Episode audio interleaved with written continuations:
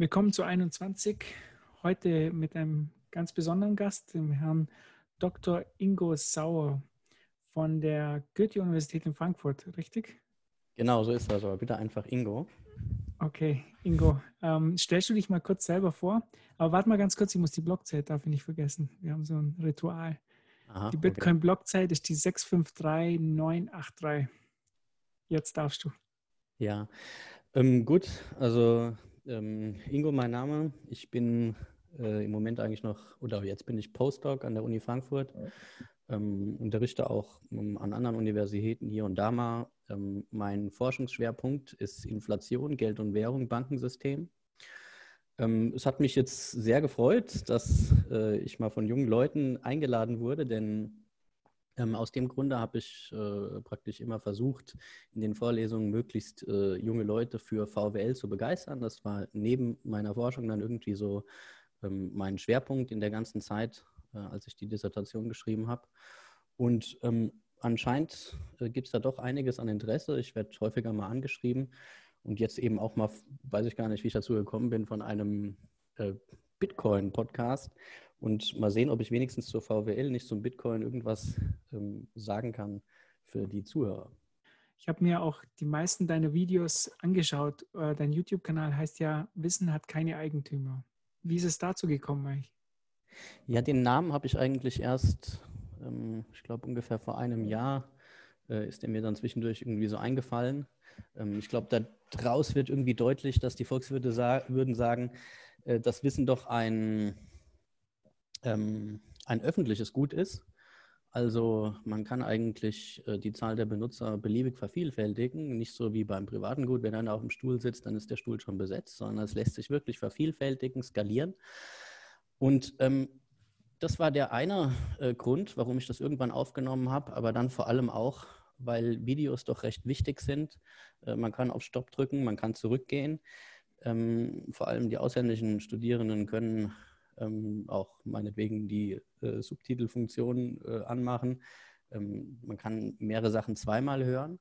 Und ich habe mir eben zusätzlich praktisch äh, gedacht, äh, dass es vielleicht Sinn macht, das Ganze jetzt nicht einfach nur, wie wir das vorher ja auch schon hatten, das war dann praktisch nicht auf YouTube, aber universitätsintern waren natürlich die, die Vorlesungen in 90-Minuten-Blogs aufgezeichnet.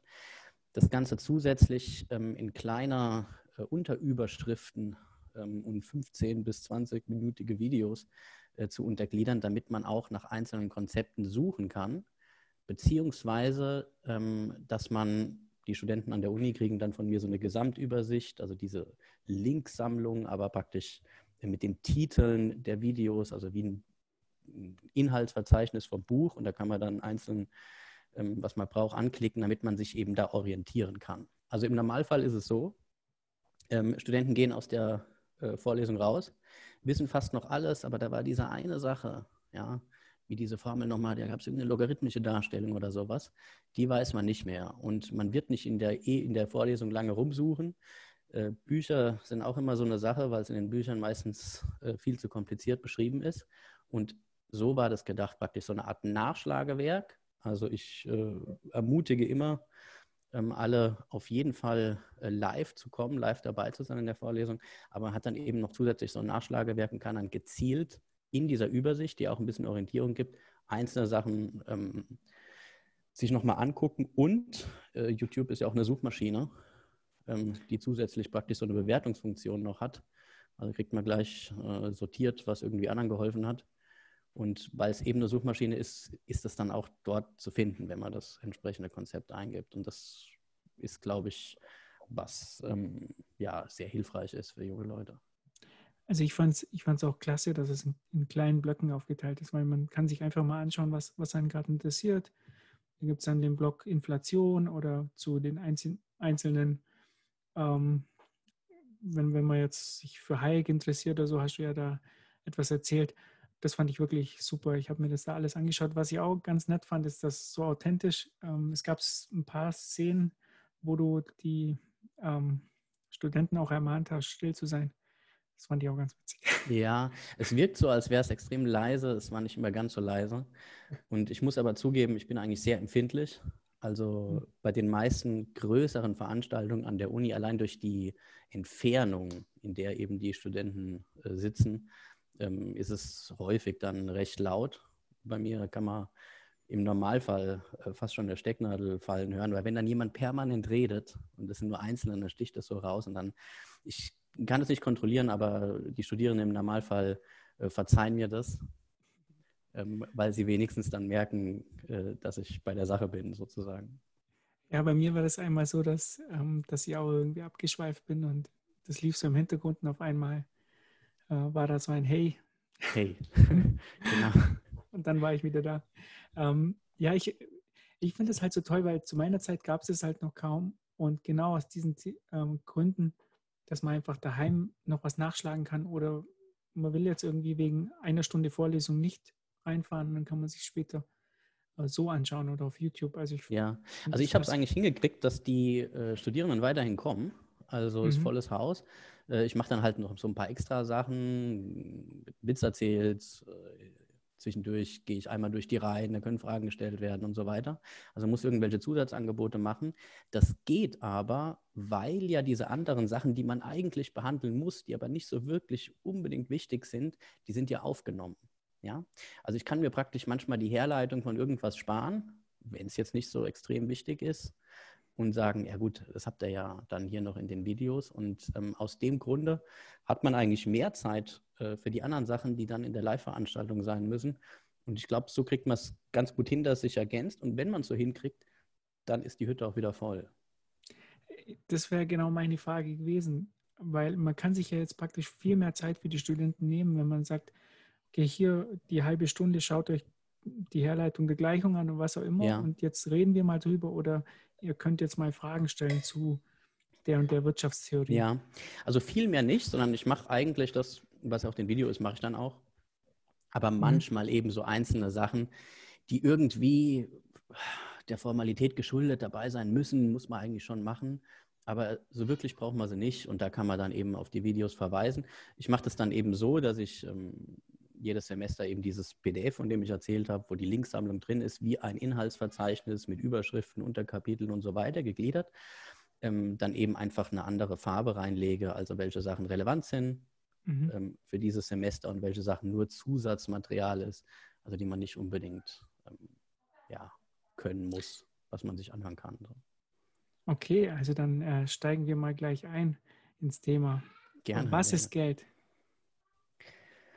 Oh, das ist eine große Frage direkt am Anfang, äh, was Geld ist. Also ich glaube, ähm, der Elefant im Raum, sagen wir mal, ist ja hier ein Bitcoin-Podcast. Ähm, was ist Geld im Unterschied eben zu den Kryptowährungen? Und ähm, von Bitcoin verstehe ich nicht so viel, aber ich kann doch vielleicht den Unterschied trotzdem zu Geld erklären, indem ich so ein bisschen ähm, ja, erkläre, was Geld ist oder was es da für verschiedene Sichtweisen darauf gibt, was Geld ist. Also, oder? Frage? Ich, ich Soll ich mal loslegen, weil Vorlesung. das dauert jetzt wahrscheinlich ein bisschen. Ja. ja. Von deiner Vorlesung hatte ich gleich mal die Frage. Und zwar, bei uns ist ja immer so dieses, beim Bitcoin ist immer Geld ist Tauschmittel, Wertaufbewahrungsmittel, Rech Recheneinheit. Ne? Genau. Und äh, du hast ja in deiner Vorlesung gesagt, ja, die Definition von Geld ist genau das, aber das ist ja eigentlich keine Definition, sondern einfach nur eine Aufzählung, was Geld macht.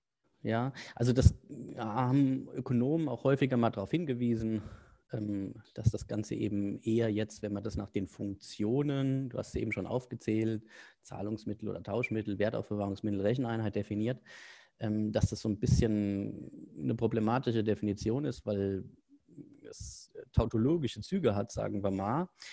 Also ähm, wenn ich etwas äh, definieren will und dann sage, sagen wir mal, ich würde jetzt, das ist mein Beispiel in der Vorlesung immer, ich würde jetzt äh, die Volkswirtschaftslehre definieren wollen. Und dann könnte ich ja einfach sagen, ja, Volkswirtschaftslehre äh, ist eigentlich das, was Volkswirte machen. Und dann wäre ich aber genauso schlau wie vorher, und das nennt man eben tautologisch, ein das dasselbe sagen. Was ist VWL? Ja, das, was Volkswirte machen. Und beim Geld ist so ein bisschen ähnlich, was dann auch häufiger mal äh, von Ökonomen oder von Zentralbankern, ich bringe mal das Beispiel von Weidmann, ähm, dann mal aufgegriffen wurde, dass es auch so ein bisschen was ähm, Schwieriges hat, diese, äh, diese Definition.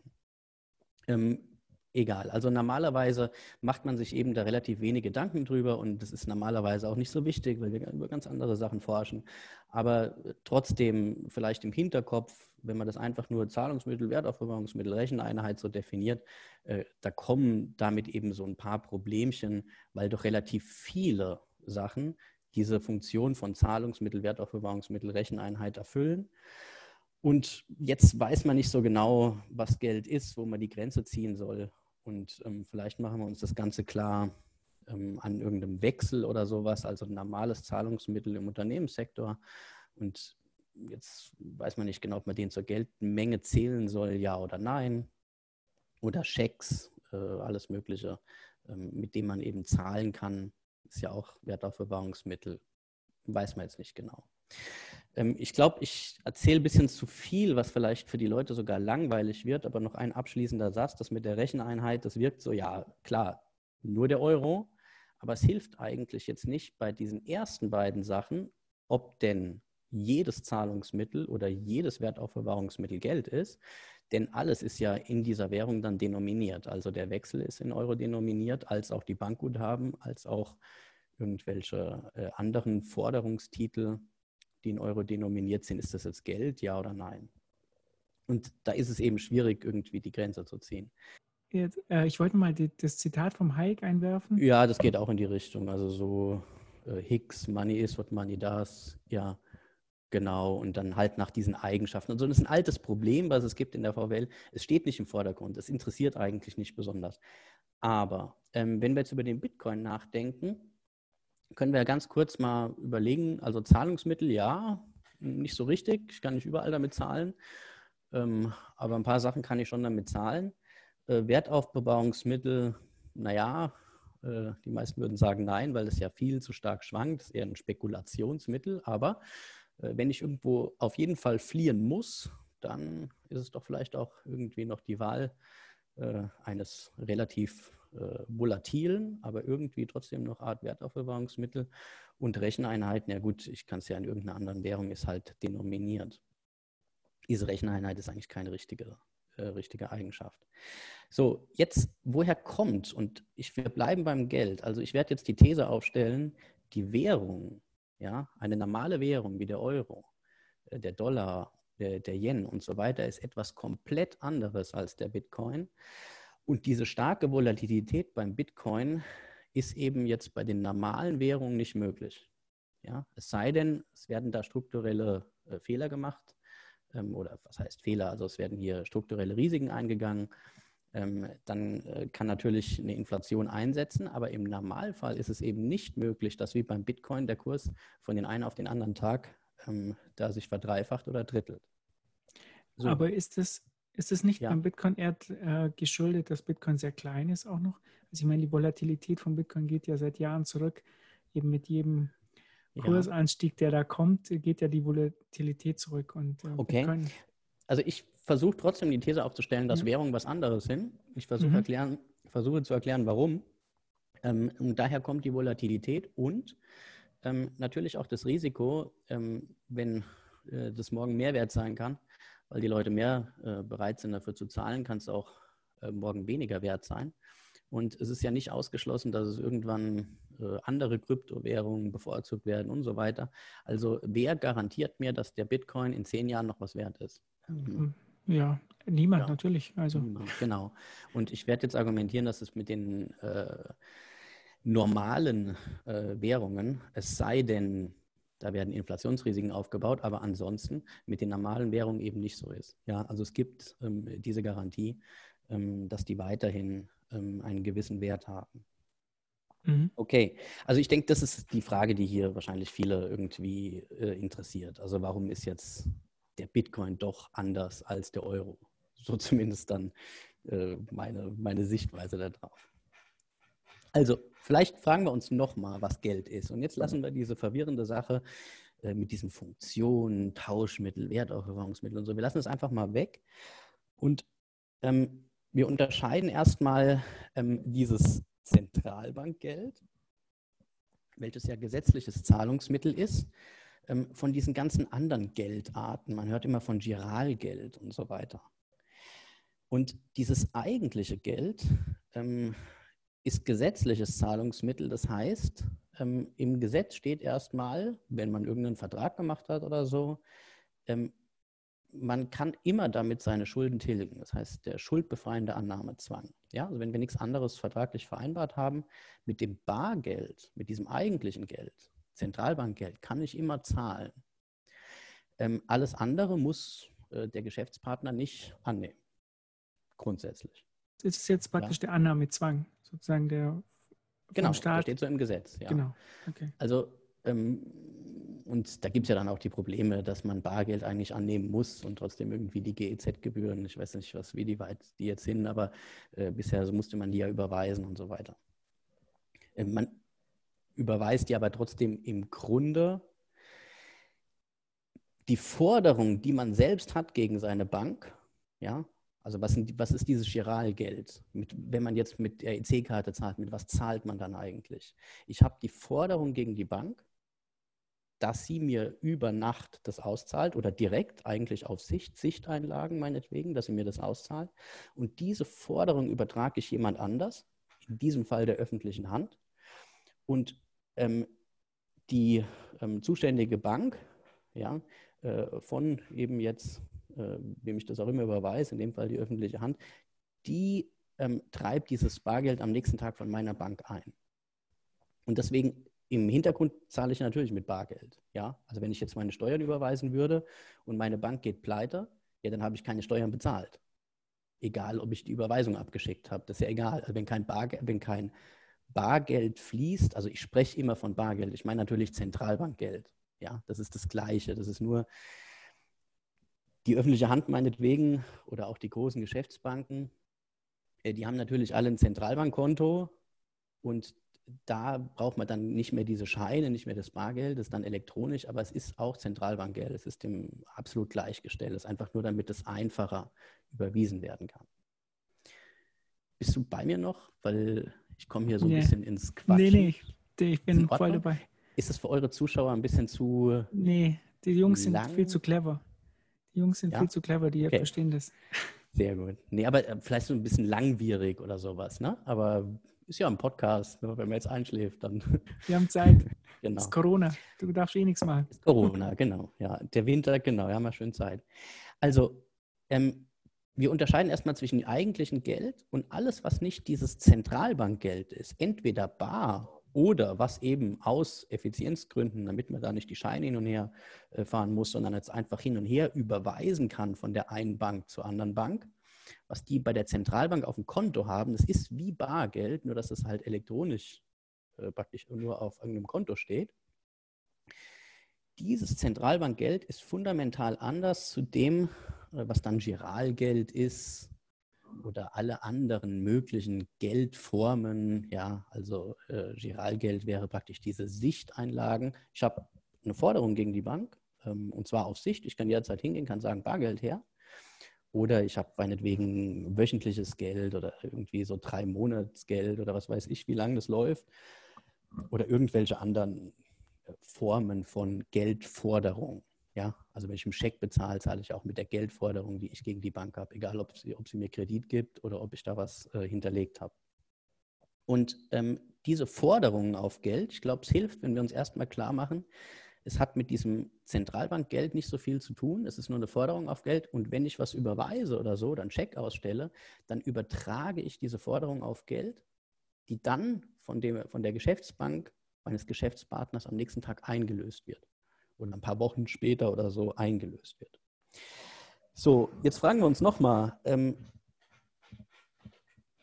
diese Forderungen auf Geld äh, sind ja was wert, weil dann im Endeffekt dieses Zentralbankgeld fließt. Aber warum ist denn jetzt dieses Zentralbankgeld äh, was wert? Ja, und hier gibt es eigentlich drei Gründe oder drei Vorstellungen, ähm, warum Zentralbankgeld jetzt eigentlich einen Wert hat. Also ich bin nicht mehr bei diesem Giralgeld und so weiter, sondern jetzt wirklich beim richtigen, ähm, was man sich auch erstmal so vorstellt als Geld, beim Bargeld. Wo sind wir dann bei der, sind wir M0, oder? Geldmenge genau, M0. Ja. Genau, also M0 ist, ähm, also es gibt dafür verschiedene Begriffe. M0 ähm, hat Keynes ähm, mal populär gemacht. Ähm, dann High-Powered Money hat Friedman das Ganze genannt. Oder einfach die Zentralbankgeldmenge. Ja, das ist wirklich das gesetzliche Zahlungsmittel und das, was die Zentralbank geschaffen hat, egal ob das da auf dem Konto der Geschäftsbank oder der öffentlichen Hand bei der Zentralbank steht. Sorry, oder ähm, ob das jetzt Bargeld ist, was man in der Hand hat, im Portemonnaie und so weiter. So, und warum ist jetzt dieses ähm, Zentralbankgeld ähm, was wert? Ich will später auf die Unterschiede zum Bitcoin hinkommen. Also wir könnten sagen, naja gut, es ist ja äh, dieses gesetzliche Zahlungsmittel, es hat ja diesen schuldbefreienden Annahmezwang, das hat sonst nichts. Ähm, niemand äh, muss irgendwie andere Zahlungsmittel akzeptieren. Das Bargeld oder das Zentralbankgeld muss er eigentlich akzeptieren. Ähm, man muss die Steuern in diesem Geld zahlen, also per Gesetz und Steuerkraft äh, des Staates. Ja, das ist eine Vorstellung. Ähm, das geht auf den Deutschen zurück. Äh, Friedrich Knapp Anfang des äh, 20. Jahrhunderts ähm, hat er praktisch diese Idee dann populär gemacht, die natürlich in irgendeiner Form immer schon da war. Ähm, danach könnte man sagen, und das ist die Standardsichtweise, naja, ähm, das ist nicht nur was wert, weil es per Gesetz ähm, so beschlossen ist, weil dann hätte ja der argentinische Peso und der bolivianische, äh, der bolivianische, der mhm. äh, venezolanische Bolivar, die hätten ja dann auch keine Probleme, wenn man das einfach so per Gesetz beschließen kann, dass die Leute das halten wollen und wertschätzen. Ähm, die andere Vorstellung ist, naja, es muss knapp genug sein. Aber warum ist es eigentlich was wert? Nicht nur, weil es knapp ist, sondern ist so eine Art gesellschaftliche Konvention. Also früher gab es mal diese Golddeckung und die ist dann irgendwie, da war das ein Zertifikat. Ich konnte es äh, zur Zentralbank zum Emittenten bringen. Und der hat dann garantiert dafür, dass ich dann, dass es mit Gold hinterlegt ist und so weiter. Und ähm, äh, das ist zwar irgendwann aufgelöst worden in den USA erst 71 mit Nixon, aber weil wir uns ja daran gewöhnt haben und weil man darauf vertrauen kann, dass jeder dieses Geld auch weiterhin akzeptiert, ähm, wenn ich damit was zahlen will und Hauptsache es ist nicht zu viel davon da und dadurch erhält es halt seinen Wert. Ja, also nicht nur durch Gesetz, sondern auch durch die Kraft der Knappheit und ähm, diese, dieses Vertrauen, dass, dass ich eigentlich immer was für kriege. Also ich sehe das ja auch so und auch jetzt speziell mit diesem äh, Nixon-Fall ähm, 1971, glaube ich, 15. Ja. August oder so war das. Diese Dollardeckung sehe ich auch gar nicht, äh, diese Golddeckung so, sehe ich auch gar nicht als problematisch an. Ich finde, man muss man muss die Währung nicht durch irgendwas decken. Aber damals, als es doch durch Gold gedeckt war, ja. äh, konnte man doch sagen, ähm, man konnte sich vielleicht darauf verlassen, äh, dass, die, dass die Menge nicht äh, zu stark ausgeweitet wird, oder? Ja, genau. Das ist ein wichtiges Argument, warum ähm, die Golddeckung, äh, die ja nie 100 Prozent war. Es gibt keine. Ja. Das, äh, Zentralbanken haben damals ähm, zum Goldstandard genauso funktioniert, wie sie heute auch funktionieren. Ja, auch die alte Reichsbank vor 100 Jahren oder so.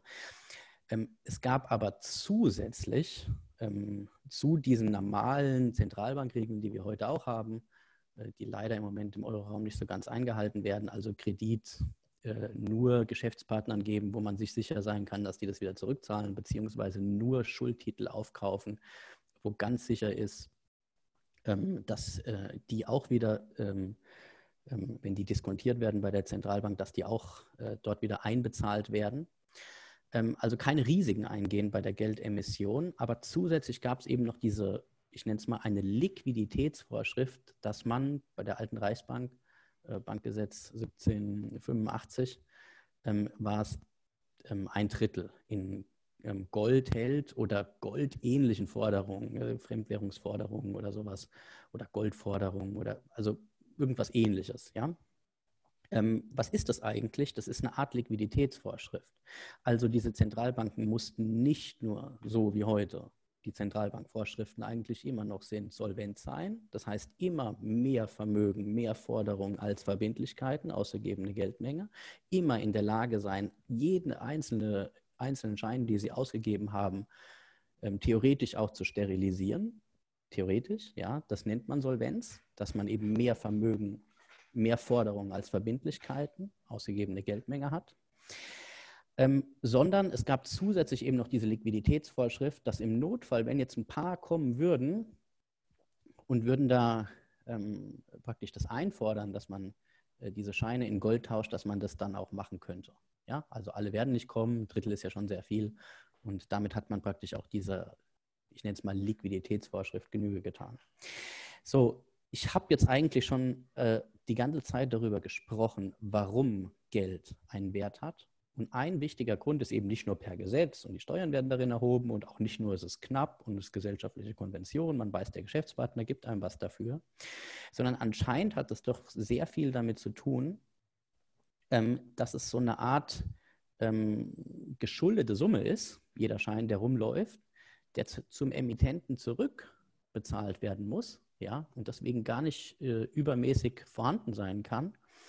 Und ähm, dass es dadurch eigentlich auch eine, ich nenne es mal, implizite Forderung gegen die Zentralbank ist. Also, wir denken an den Goldstandard, das hilft erstmal, ja, weil ansonsten ist es ja so abstrakt heute, dieses, man kriegt doch gar nichts mehr dafür beim Emittenten und so weiter. Wir denken erstmal an den Goldstandard. So, und da stand jetzt drauf, so und so viel Gold gibt es pro eingelieferten Schein. Ähm, es ist ja eine Forderung, was eine de facto Forderung gegen den Emittenten. Heute ähm, kann man nicht die Euros ähm, äh, zur EZB oder äh, zu einer der nationalen Zentralbanken im Eurosystem bringen, es geht nicht, aber es werden täglich ja, ähm, Euro-Scheine, und ich rede von Scheinen, ich meine natürlich auch diese elektronische Zentralbankgeld, mhm. also es werden täglich ähm, ähm, diese Scheine dort eingeliefert und jeder, der das dort einliefert, bekommt im Gegenzug einen Vermögenswert, so wie damals das Gold, übertragen. Niemand bringt einen, ähm, niemand tilgt Zentralbankgeld, niemand bringt Zentralbankgeld zur Zentralbank, wir vereinfacht gedacht in der Metapher, ich bringe da einen Schein hin, ohne im Gegensatz einen Vermögenswert von der Zentralbank zu kriegen. Entweder ich bin eine Geschäftsbank und ich muss mein, äh, meine Schulden bei der Zentralbank bezahlen, dann streicht die Zentralbank diese Schuldforderung gegen mich, ansonsten würde sie vollstrecken und ich verliere mein Vermögen.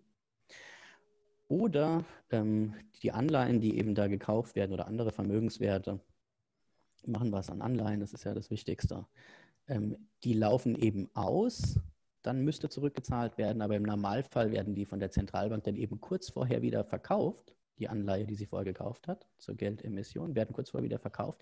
Dann kommt ja dieses Zentralbankgeld auch zur Zentralbank zurück und derjenige, der das hinbringt, kriegt die Anleihe, kriegt einen Vermögenswert. Ja? Das heißt, es hat sich eigentlich zu damals nicht so viel geändert.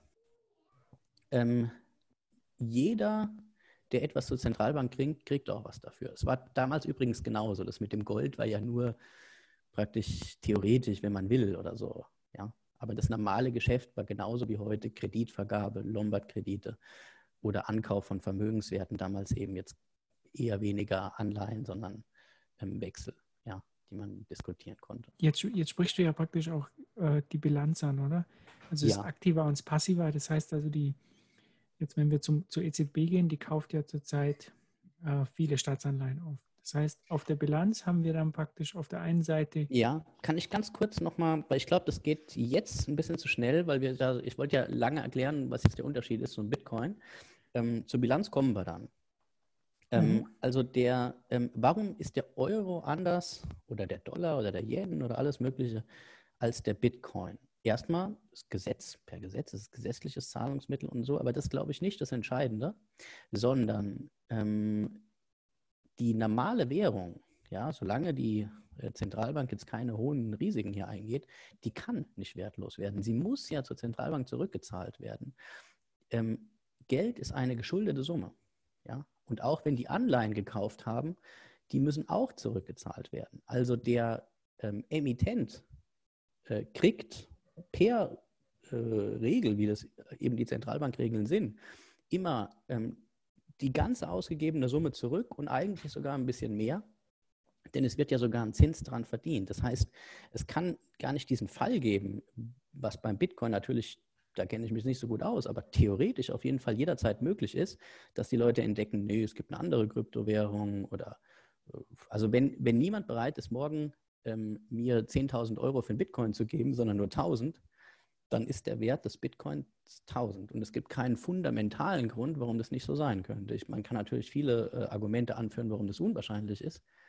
Ähm, aber ähm, es gibt nicht diesen fundamentalen Grund. Es ist keine geschuldete Summe. Es ist nicht mit einer Währung vergleichbar. Die Währung muss zurückgezahlt werden. Und weil sie zurückgezahlt werden muss, sonst geht jemand pleite. Die Geschäftsbank, die ähm, den Kredit aufgenommen hat von der Zentralbank, ähm, muss den tilgen oder sie verliert ihr ganzes Vermögen. Ich meine, das ist klar. Also der Bitcoin, warum Und nicht hat der Schulden in die Welt? Ja, richtig, aber warum Ankaufen. hat er überhaupt einen Wert? Ne? Also weil jemand anders bereit ist, dafür zu bezahlen. Genau. Ja, also das ist ja, ich meine, ganz nach Mises, ne, es gibt ja keinen intrinsischen Wert, sondern ähm, Wert ist halt das, was Menschen Dingen beibemessen. Aber du sagst ja klar, die normalen Währungen haben halt diesen Vorteil, dass, dass man halt seine Steuern daran zahlen muss. Und ja, das ist, glaube ich, nicht das Wichtigste, weil dann hätten, äh, wie gesagt, die Argentinier jetzt kein Problem und in Venezuela auch nicht und so weiter. Äh, sondern ähm, es ist äh, wahrscheinlich diese, äh, die, der, die, die, die finanzielle Stärke des Emittenten. Also solange mhm. der Emittent die ganze, wir, wir machen einfach mal das einfache Gedankenexperiment. Also Emittent ist die Zentralbank. Genau. Okay. die, die, der eben diese ausgibt, ja. Mhm. Also Emittent heißt der Ausgeber der, der Noten, die Zentralbank. Ja, wir machen mal das kurze Gedankenexperiment. Sagen wir mal, die würden so sind ja eigentlich die Zentralbankregeln nicht ohne Grund gewesen, das relativ kurzfristig ausgeben. Ja? Es muss immer eine Woche später zurückgezahlt werden. Immer. Ja. Also ähm, das war früher so. Ich glaube, jetzt ist ja länger, oder? Genau, ja. Wir haben das gemacht, weil praktisch ähm, man kann mit dieser finanziellen Stärke der Zentralbank dann Schuldnern, die in Probleme gekommen sind, äh, in Europa waren es eben äh, südeuropäische Länder und dann teilweise auch deren Banken, ähm, das Leben erleichtern, indem man die Zinsen ähm, etwas senkt und vor allem indem man eben diese Laufzeiten verlängert. Ja, also äh, du musst nicht morgen zurückzahlen und so und dann kriegt diese Geschäftsbank Probleme, sondern du kannst es in drei Jahren zurückzahlen. Das hat man dann gemacht. Aber erstmal als Gedankenexperiment, sagen wir mal, äh, wir haben eine Zentralbank und die gibt Geld aus nur eine Woche. Ja, Kredit eine Woche, nächste Woche zurückzuzahlen. Und zwar minimal mehr, weil ja auch ein Zins drauf liegt. Ja, ähm, wie soll dieses Geld wertlos werden? Ja, und dafür gab es natürlich auch schon einen Begriff, uralt, ungefähr 150 Jahre zurück in der Zeit. Äh, da war das so die Standardsichtweise in der Volkswirtschaftslehre, das Rückströmungsgesetz, the Law of Reflux, ähm, von Thomas Tuck äh, formuliert und anderen. Also ähm, es kann ja gar nicht zu viel Geld ausgegeben werden, wenn ähm, man das gut besichert, damals eben gedacht an Wechsel ausgibt und in der Woche ist es wieder da, in unserem Gedankenexperiment, ja, dann kann es ja nicht zu viel gewesen sein. Dieser Wechsel existiert ja und er ist gut besichert und trägt viele Unterschriften. Und ähm, das ist ein Schuldschein, da hat jemand draufgeschrieben, ich zahle, aber erst in zwei Wochen. Und wenn der aber zahlt, ja, dann kann man ja nicht zu viel Geld ausgeben. Es mhm. sei denn, der zahlt jetzt nicht und deswegen eben diese strengen äh, Zentralbankregeln. Also es hilft erstmal, sich Geld so vorzustellen, es ist eine geschuldete Summe. Und weil es eine geschuldete Summe ist, die immer zum Emittenten, zur Zentralbank zurückgezahlt werden muss, ja, kann es nicht wertlos werden. Es sei denn, die Zentralbank, und jetzt kommen wir auf die Probleme, die hat da irgendwelche Forderungen, die nicht mehr zurückgezahlt werden, ja, dann kann sie diese Geldmenge nicht mehr einsammeln und dann kann es in der Tat so viel Geld geben, welches dann hauptsächlich, so meine Forschung, auf den Währungsmärkten Druck macht. Mhm. Nicht auf den Konsumgütermärkten oder Investitionsgütermärkten, also nicht die Produkte kauft, sondern an, in andere Währungen flieht. Die Leute wollen, wenn sie ihr Geld irgendwie anders anlegen wollen oder so, wollen sie ein anderes Zahlungsmittel haben und keine Konsumgüter. Hauptsächlich. Du hast dich ja jetzt hauptsächlich mit der Hyperinflation, wenn wir jetzt dahin gehen, äh, in Deutschland sozusagen in den 30ern äh, nach dem Ersten Weltkrieg befasst, oder? Und, und ja, in den 20ern, ja so, genau. In den 20ern, ja. Und dann war es ja dann so, dass praktisch die, die Zentralbanken sich nicht an die Regeln gehalten haben und dadurch das sozusagen aus dem Ruder gelaufen ist, oder? Ähm, genau, ja. Also man hat praktisch schon, wir waren alle im Goldstandard, ähm, dann ist der Erste Weltkrieg ausgebrochen und natürlich sind alle direkt aus dem Goldstandard ausgetreten, weil man ähm, diese, ähm, gibt es auch einen Begriff dafür, äh, in den alten Lehrbüchern, wenn man sowas wie den, äh, den Oldschool Menkyu liest, also äh, das erste weltweite Lehrbuch, was es wirklich dann so einen Standard gesetzt hat von Samuelson. Da gibt es dann noch ein ganzes Kapitel dazu, äh, zu dem Begriff War Financing. Also die Kriegsfinanzierung läuft immer über die Zentralbank, weil so schnell äh, nicht genügend Kriegsanleihen ausgegeben werden können und weil so ähnlich wie jetzt bei der Corona-Krise, naja, dann, das muss jetzt sein, das ist wichtig und äh, es ist egal, ob wir jetzt diese, die, diese, diese strikten äh, Zentralbankregeln einhalten. Wir müssen jetzt schnell Kapital beschaffen. Dann gibt die Zentralbank dem Staat Kredit oder kauft dessen Anleihen einfach auf. Und ähm, das Versprechen war eben jetzt äh, äh dann bei Kriegsausbruch äh, in jedem Lande, ja, äh, wir zahlen an den Staat zurück nach gewonnenem Krieg. Ja? So, jetzt gehen alle, bis auf die USA, aber in Europa gehen alle aus diesem Goldstandard raus. Und die Zentralbankbilanz ist sofort überall eigentlich äh, im Risiko.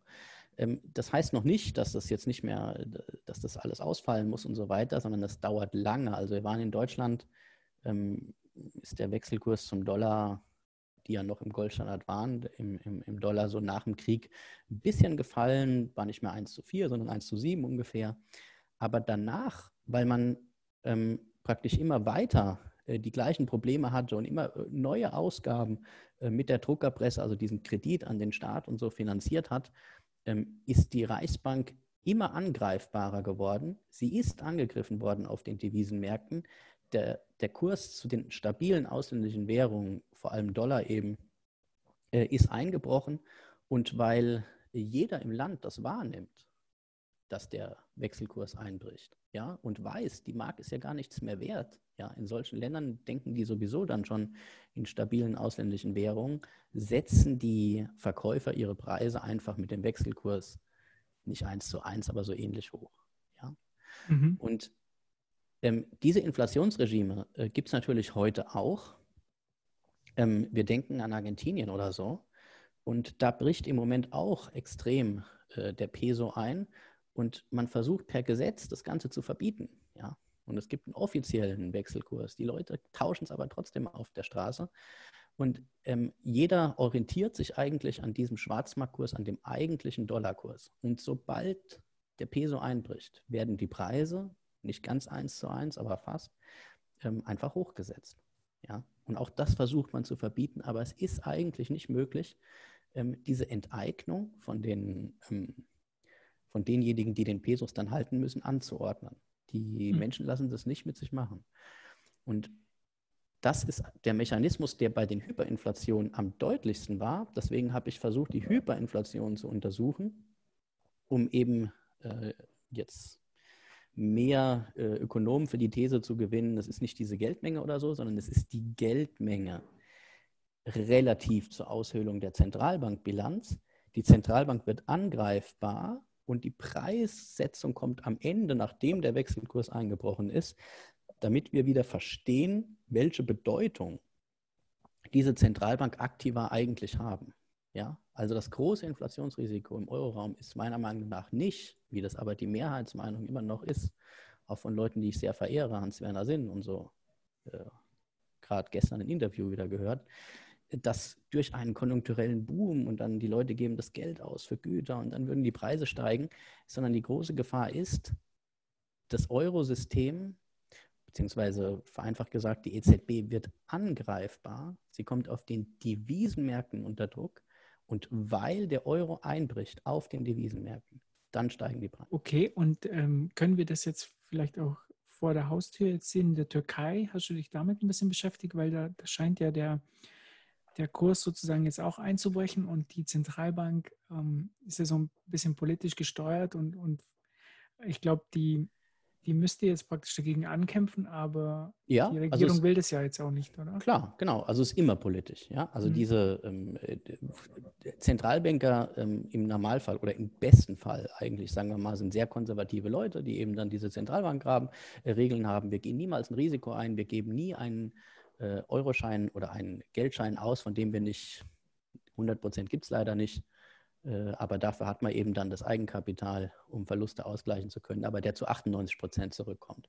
Und solange diese Regeln eingehalten werden, sind zwar Verluste möglich, aber nicht so große Verluste, dass dann die Währung äh, abschmiert, weil die Zentralbank permanent auf den Devisenmärkten angreifbar wird. Ja? Wenn man die Regeln einhalten würde, wäre alles kein Problem ähm, wir versuchen uns ja auch ähm, solche Regeln zu geben. Also ähm, es steht ja drin in den Verträgen, dass monetäre Finanzierung verboten ist. So, jetzt gehen wir aber immer weiter Richtung monetäre Finanzierung. Ähm, ich würde sogar sagen, äh, dass äh, zumindest bei den bisherigen Programmen äh, für das SMP-Programm, also das auslaufende Programm, da hat ja im Mai äh, das Verfassungsgericht auch äh, ein Urteil gesprochen, hat gesagt, es ist äh, noch keine monetäre Finanzierung und das würde ich, ähm, irgendwo muss man ja die Grenze ziehen. Also ich verstehe da die Argumentation des Bundesverfassungsgerichts. Ähm, wann wäre es monetäre Finanzierung oder sagen wir mal jetzt extreme monetäre Finanzierung, da sind wir in der Türkei, da ist die Zentralbank einfach nur, die wird angewiesen vom Finanzminister. Bitte druck mir so und so viel Geld und überweis mir das. Gib mir das einfach. So, und dann kann eben der Minister dieses Geld ausgeben und bei der Zentralbank wird zwar reingeschrieben, die hat dann irgendwelche Anleihen oder irgendwelche Forderungen gegen den Staat, aber weil jeder weiß, dass die nichts wert sind, ja, ist eben die Zentralbank angreifbar und die Lira wertet auf den Währungsmärkten ab. Ja, und das sind erst gut informierte Spekulanten. Wir denken an George Soros ähm, und ähm, Devisenhändler. Aber sobald praktisch dieses Problem evident ist, ist es auch der normale äh, Bürger auf der Straße irgendwann merken die Leute auch, dass, aber hier geht es ja ums Gelddrucken. Also die, die erweitern ja die Geldmenge aus, indem sie der, dem Staat eben immer mehr Kredit geben, praktisch zum günstigen Zins, oder? Ja. Und ähm, dadurch steigt ja auch die Geldmenge. Und in einer Vorlesung von dir habe ich ja gelernt, Inflation ist ja willkürliche Vermögensumverteilung. Und hier wird ja auch praktisch umverteilt, indem die Zentralbank diese Geldmenge ausweitet. Und irgendwann sagst du, äh, kommt die Zentralbank in, wird sie angreifbar, weil es halt so weit ausgeweitet hat, dass. Ja, aber man muss beide Seiten sehen. Es ist nicht nur die Ausweitung der Geldmenge, das steht bei der Zentralbank äh, in den Passiva, sind ihre Verbindlichkeiten. Wir stellen uns wieder vor, nur als vereinfachend gedacht, es kommt jemand und bringt diese Scheine und will dafür irgendeinen Vermögenswert haben. Ja, wie mhm. damals im Goldstandard. Mhm. Ja. So, jetzt geht es natürlich nicht mehr. Er kann nicht zur Zentralbank gehen und Gold fordern. Er kann aber sehr wohl äh, auf die Währungsmärkte gehen und sagen, ich tausche das gegen Dollar. Und wenn die Zentralbank es verhindern will, dass ihre eigene Währung im Kurs gegen den Dollar abrauscht, dann muss sie diese Scheine irgendwie sterilisieren können. Entweder mhm. mit Forderungen in eigener Währung, aber wenn sie die nicht hat, dann muss sie Dollar haben oder Gold oder irgendwas. Und das ist die finanzielle Verwundbarkeit, die Angreifbarkeit der Notenbank, die dann ähm, zur Inflation oder zu, erstmal zur Abwertung und damit zur Inflation führen. Und man darf jetzt nicht nur die Geldmenge betrachten, sondern die Geldmenge relativ ähm, zu ähm, den Vermögenswerten der Zentralbank. Solange die Vermögenswerte praktisch diesen Druck, der entsteht, das ist so eine Art, wie, ist wie ein Bankrun, ja, nur ein Bankrun auf die Zentralbank, dass die alle gegen Dollar tauschen wollen. Mhm. Also ich sage jetzt Dollar, aber irgendeine große ausländische Währung. Oder Bitcoin. Mal, Spaß. Nein, nee, das glaube ich nicht, dass beim Bitcoin ähm, das unbedingt, dass dann alle im Land sagen würden, naja, also weil der, der Bitcoin hat nicht diesen Standard, äh, an dem man sich äh, orientiert. Ne? Also gut, aber jetzt, wir bleiben mal beim, äh, beim Dollar. Das ist wie ein Run auf die Zentralbank, ähm, dass die jetzt ähm, das in Dollar tauschen wollen. Und wenn sie den Kurs nicht stabilisieren kann, ja, dann bricht eben der Wechselkurs ein und deswegen habe ich historisch gezeigt, dass ähm, dieses Preisniveau immer nur eins zu eins dem Wechselkurs folgt.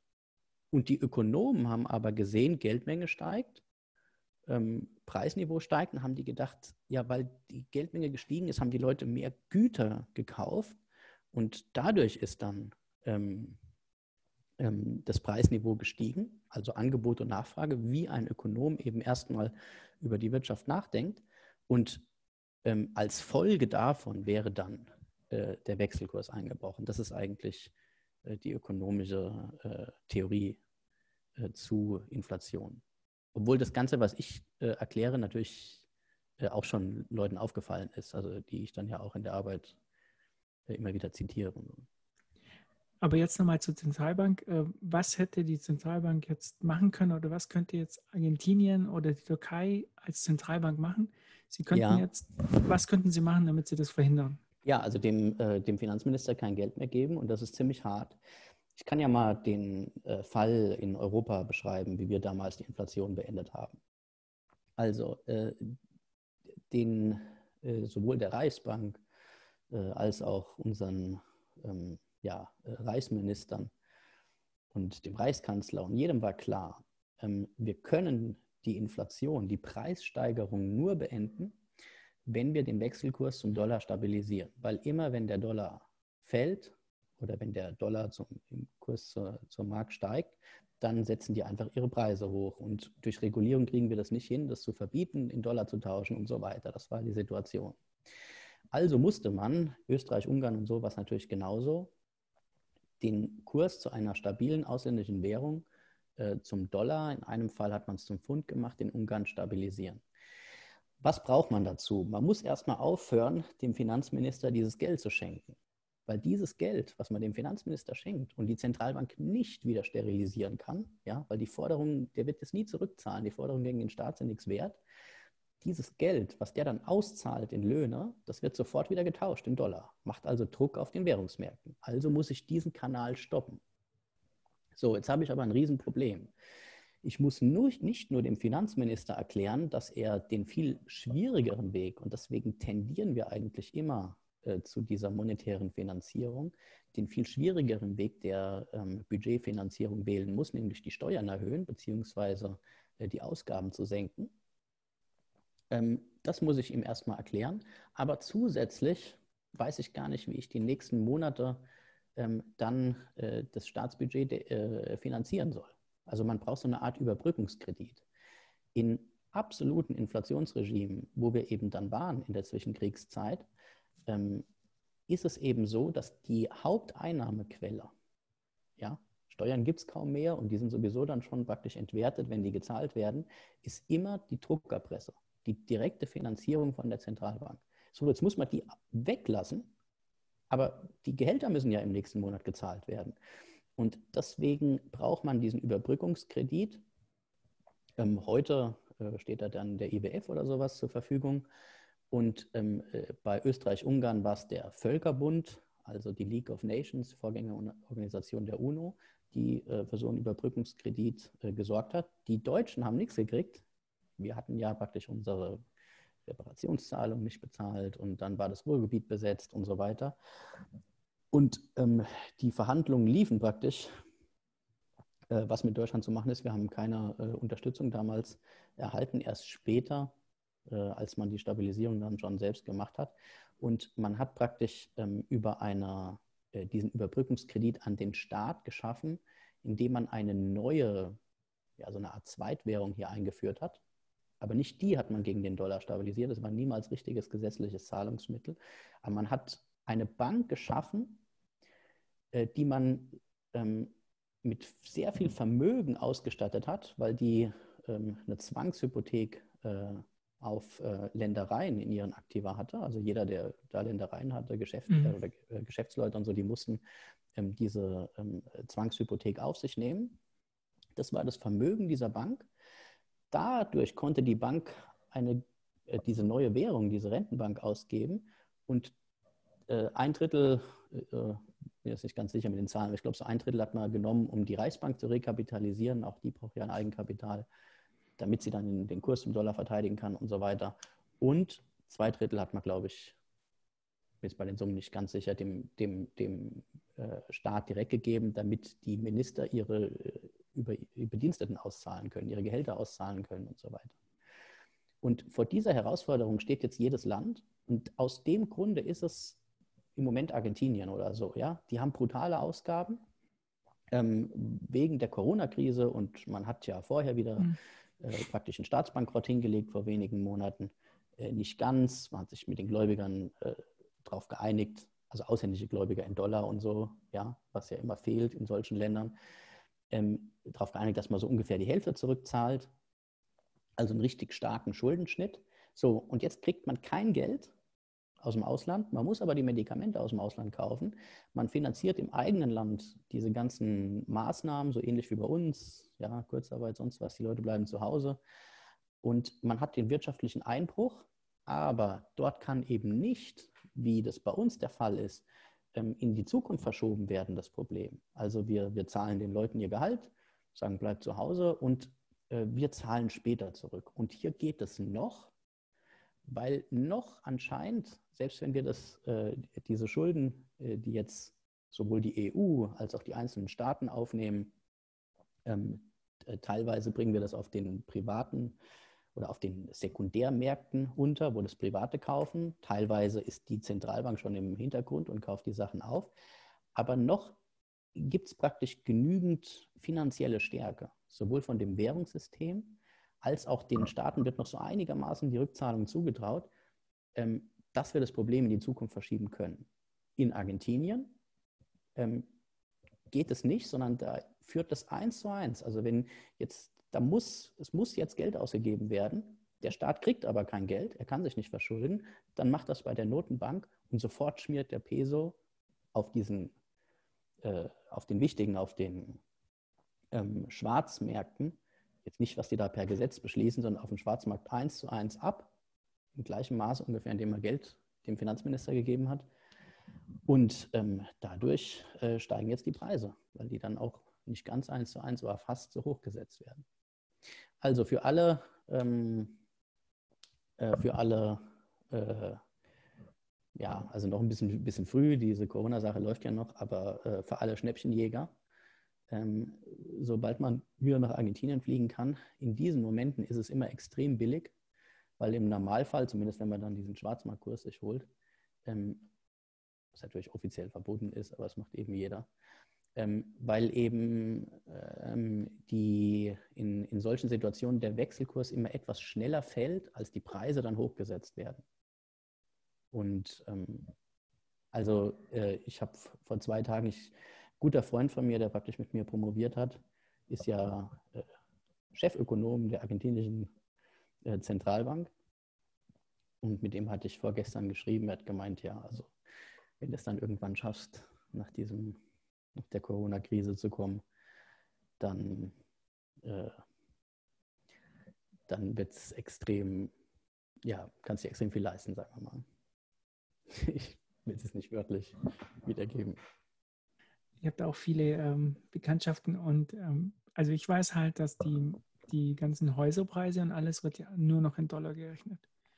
Also, ja, also ich meine, ob man jetzt, in Deutschland war das ja ähnlich, ja. ich habe das ja für meine Arbeit jetzt bei Hyperinflation und so weiter zitiert, ähm, ob man jetzt praktisch ähm, einfach nur in Dollar rechnet, ja, und dann sagt, ja, was ist denn jetzt so der, der Kurs oder der Schwarzmarktkurs?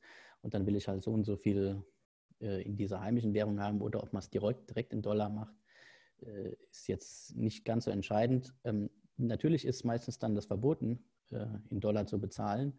Und dann wird eben offiziell ein bisschen in Peso bezahlt und dann inoffiziell nochmal so und so viel in Dollar und so weiter. Also irgendeine äh, Regelung finden die Leute dann.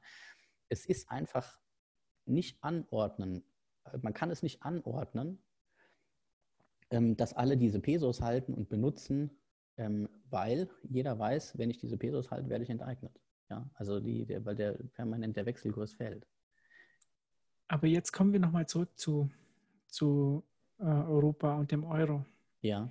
Es ist ja nun mal auch so, dass die Europäische Zentralbank jetzt ja jedes Argument irgendwie sucht, um, um hier Staatsfinanzierung zu betreiben. Jetzt ist es ja Corona. Ich meine, ähm, es scheint schon sich so rauszukristallisieren, dass es bald auch der Klimawandel sein wird, den man ja ähm, aufhalten muss. Und mir scheint schon so zu sein, dass, wie du sagst, halt die, die Krise wird herbeigerufen, um hier ähm, die, die Staaten zu finanzieren. Und die Staaten wollen ja natürlich auch das Geld. Also wie kann man das aufhalten? Ja, also ich bin mir da nicht so, das würde ich eigentlich nicht unterschreiben, dass die Krise herbeigerufen wird, sondern ich glaube, die Krise ist da. Also aber jetzt die, speziell ähm, meine ich die, aber nicht, nicht die Klimakatastrophe. Corona, sondern ja, okay, aber ich glaube nicht, dass wir ähm, um, also das sind natürlich Ideen, die in den Raum geworfen werden, aber ich glaube nicht, dass wir jetzt, sagen wir mal, äh, es wäre alles in Ordnung in Europa, die Staaten könnten sich verschulden und wären auch nicht überschuldet und hätten bei der Umwälzung ihrer niedrigen bestehenden Schulden eigentlich keine Probleme, ähm, dann glaube ich nicht, dass wir jetzt Richtung monetäre Finanzierung tendieren würden, nur ähm, um hier äh, äh, das Klima zu retten oder sowas. Das äh, kann ich mir eigentlich nicht vorstellen, sondern der Normalfall, also der schlimmste Fall, das hatten wir ja vorhin, ist sowas wie Krieg und Corona ist so ein bisschen mhm. ähnlich am Anfang gewesen, aber so schlimm ist trotzdem nicht. Ähm, aber äh, ansonsten sind es auch immer so Situationen, in denen schnell ähm, Geld beschafft werden muss, die Staaten das aber eigentlich nicht mehr können, beziehungsweise die Staaten merken, sie können das nicht auf den Sekundärmärkten, auf den normalen privaten Märkten und dann muss man mit der Zentralbank äh, reagieren, ja, damit diese Staaten nicht pleite gehen. Und diese Situation hatten wir ja schon in, in 2010, also Mai 2010, da fängt diese ganze, auch diese offizielle, was nicht über die Zentralbankschiene läuft, sondern über die äh, wirklich über die Parlamente und die Rettungsschirme, die von den Parlamenten abgesegnet wurden. Da fängt diese Rettungsmaschinerie an und im Mai 2010 war Griechenland ähm, nicht technisch, aber faktisch pleite.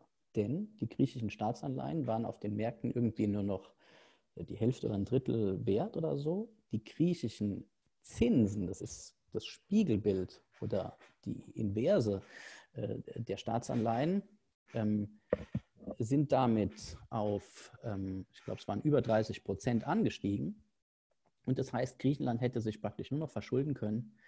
Ich rede von den zehnjährigen Zinsen, wenn äh, äh man jetzt so eine Anleihe rausgibt, 30 Prozent, also man äh, verspricht in zehn Jahren 100 zu zahlen plus irgendeinen Coupon jedes Jahr und man kriegt jetzt nur 30 oder so. Ja, das war die Situation. Das heißt, ähm, ohne dass wir eingegriffen hätten, mit dem Vorgänger des ESM, äh, was äh, Frau Merkel damals ähm, unterschrieben hat, wo sie anscheinend ein bisschen auch gedrängt wurde aus Frankreich, weil die Franzosen da ein bisschen mehr Exposure noch hatten, aber sie wurde bestimmt auch gedrängt aus Deutschland ähm, von Banken und Versicherungen, die da investiert waren.